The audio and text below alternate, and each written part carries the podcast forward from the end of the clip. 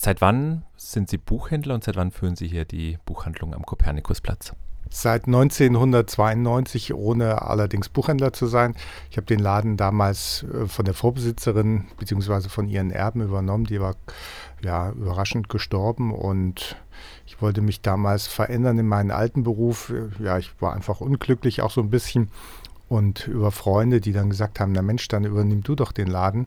Habe ich auch gesagt, ihr spinnt ja, ich habe keine Ahnung von Buchhaltung und so, aber die haben immer gesagt, du liest doch viel, unglaublich viel, also mach's doch. Ja, und so ist es dann halt gekommen. Ich habe dann die Telefonnummer angerufen, die im Schaufenster hing und ja, nach ein paar Tagen reiflicher Überlegung oder schlaflosen Nächten hat es dann geklappt. Ist ja ein relativ kleiner Buchladen, erfüllt bestimmt die Aufgabe eines Stadtteilbuchladens. Welche Leute kommen denn und kaufen hier ein? Also ich hoffe mal, dass er ein Stadtteilbuchladen für viele Leute ist. Zumindest für die, die hier einkaufen, denke ich äh, auf alle Fälle.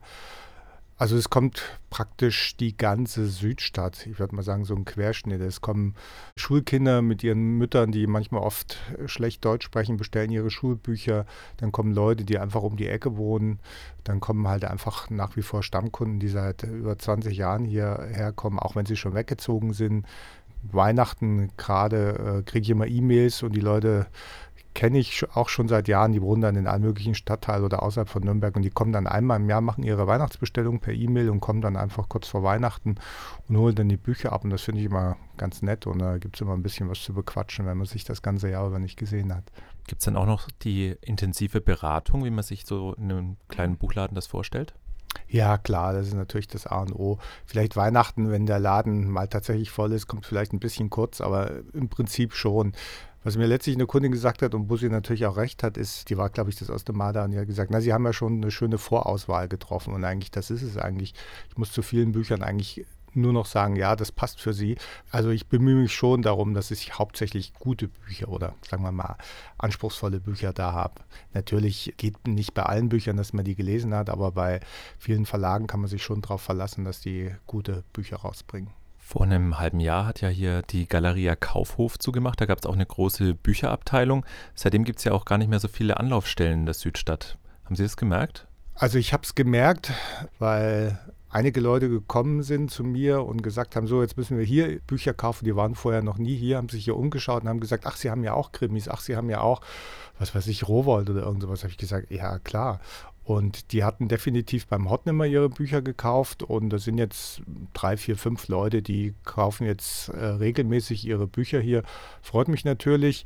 Was man natürlich sagen muss zur Schließung des Kaufhofs ist natürlich so, dass um Weihnachten rum für viele Nürnberger natürlich dann der Grund wegfällt, in die Südstadt zu fahren. Und das habe ich dann schon gemerkt, weil nur wegen Büchern in so einem kleinen Laden kommt man nicht extra von, von JWD hierher gefahren. Also der Horten fehlt schon so als Magnet, äh, wo dann die anderen Läden ringsherum profitieren. Und ich hoffe, da geht es bald weiter.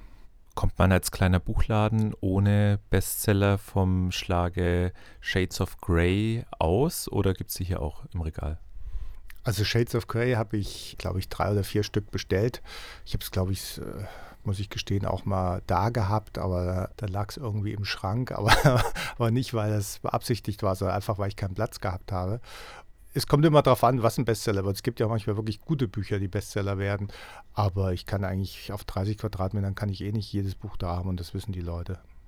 Nun sagen ja die Branchenzahlen für den stationären Buchhandel schon seit Jahren, dass die Umsätze zurückgehen.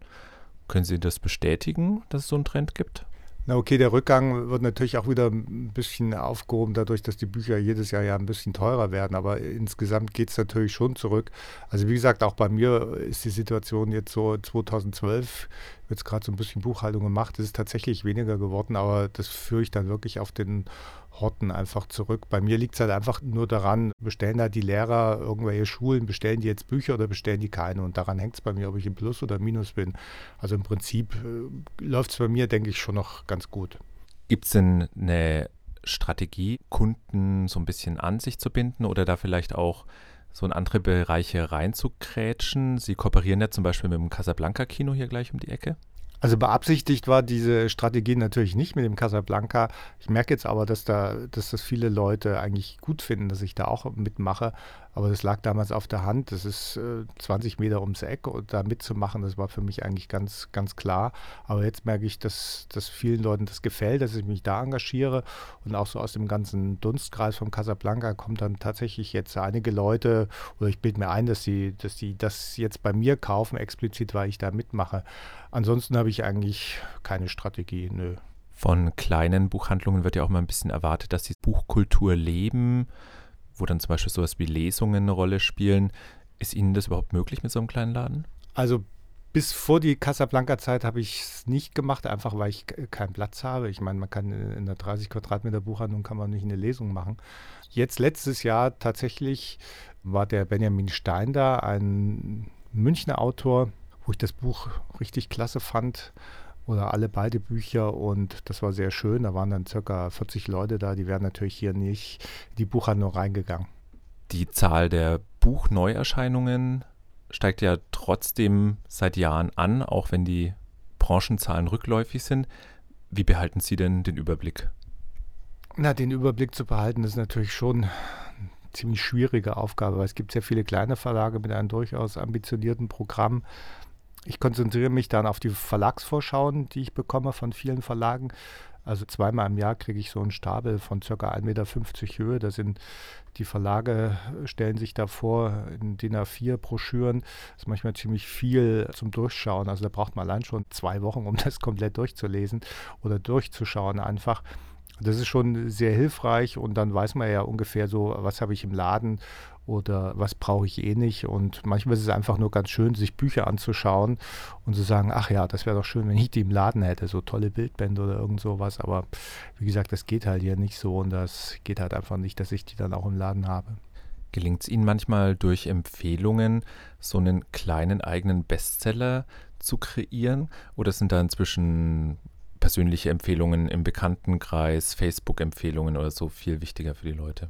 Also zu mir kommen immer noch viele Leute, die sich von mir Bücher empfehlen lassen. Okay, man liegt nicht immer richtig, das ist ganz klar, aber es freut mich, wenn sie dann trotzdem wiederkommen, auch wenn ich mal falsch lag. Die sagen mir dann schon, naja, das letzte Buch war jetzt nicht so klasse.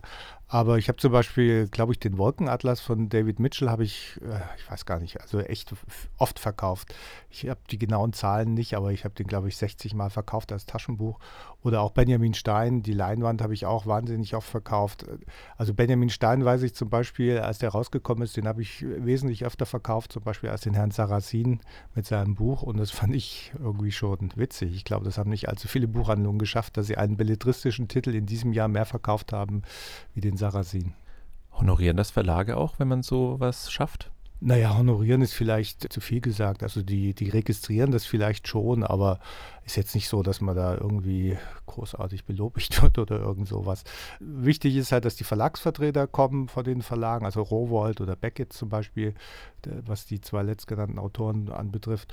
Und das ist dann schon okay, die freuen sich mit mir darüber und, und die bestenfalls staunen sie. Ich meine, sie wissen selber, dass das gute Bücher sind, aber sie wissen natürlich auch, dass die in anderen Buchhandlungen zum Beispiel gar nicht verkauft werden. Und deswegen denke ich schon, dass die ganz froh sind. Dafür habe ich wieder andere Bücher, die ich so gut wie gar nicht verkaufe, weil ich die nicht gelesen habe, weil das vielleicht nicht auf meiner Linie liegt oder weil mir das auch niemand gesagt hat. Weil oft ist es ja auch so, dass bei mir Bestseller dadurch entstehen, dass mir Kunden sagen, lest doch mal das Buch oder leg das doch mal hin oder das ist ein tolles Buch und so war es schon mit einigen Autoren, die habe ich dann tatsächlich über Kunden entdeckt und dann hier dann wahnsinnig oft im, im Laden verkauft. Das war zum Beispiel mit äh, Pascal Mercier so damals mit dem Nachtzug nach Lissabon oder ich glaube auch Irving Yellom war auch so ein Tipp von einem Kunden, der gesagt hat, Mensch, äh, das musst du einfach mal lesen, das ist ein tolles Buch und ja, und so war es dann auch. Gibt es Autorinnen und Autoren, bei denen Sie sich schon beim Durchblättern der Verlagsvorschau auf die Neuerscheinungen freuen, Monate vorher? Ja, es gibt auf alle Fälle ein paar Autoren, wo man sich natürlich immer wieder überraschen lassen muss, weil manchmal sind es gerade die unbekannten Autoren, die dann das Salz in der Suppe sind. Aber ich wusste zum Beispiel, dass das neue Buch von David Mitchell oder eben von Benjamin Stein, dass das rauskommt und das wusste ich halt schon dann natürlich ein paar Monate vorher und dann freut man sich schon, wenn man das dann in den Händen hat. Da bestellt man sich dann auch beim Verlagen so ein Vorab-Leseexemplar Und äh, da war die Freude dann schon groß, wenn das dann kommt. Also muss ich ganz ehrlich sagen, also da freue ich mich jedes Mal noch richtig drauf. Und dann weiß ich sofort, was ich abends mache, haue ich mich ins Bett und lese das Buch. Trotzdem schon mal eine Lesekrise gehabt in den über 20 Jahren? Ja, es gibt immer mal so Phasen. Ich glaube, das kennt ja jeder. Also manchmal hat man drei, vier, fünf Bücher und liest die hintereinander weg und dann gibt es immer mal zwei oder drei Bücher, die man anfängt und nach 30 Seiten zuschlägt und sagt, oha, das war es jetzt irgendwie nicht. Also es geht mir gelegentlich auch so, aber als Buchhändler hat man so viel Auswahl an, an Büchern, da, da ist dann eben nicht das zweite Buch oder das erste Buch, was einen fesselt, sondern vielleicht dann eben das dritte oder das vierte Buch. Aber das ist ja das Gute. Ich meine, ich habe die zu Hause liegen, ich will sie lesen, ich, ich sollte sie lesen. Und ja, also wie gesagt, Krisen schon, aber eher begrenzt. Gehen Sie in einer anderen Stadt auch nochmal in einen Buchladen? Ja, unglaublich gern. Also es gehört einfach dazu, wenn man in einer fremden Stadt ist, dann an die Buchhandlung zu gehen. Ich muss gestehen, ich kaufe dann auch immer Bücher. Also ich kaufe sogar manchmal in Deutschland Bücher, weil ich einfach den Laden toll finde. Und gerade wenn es kleine Läden sind, dann denke ich mir, nee, dem kaufst du jetzt einfach ein Buch ab irgendwie. manchmal sehen die Buchhändler auch so leidend aus. Kleiner Blick in die Zukunft. In drei oder fünf Jahren wird sich da hier was verändert haben?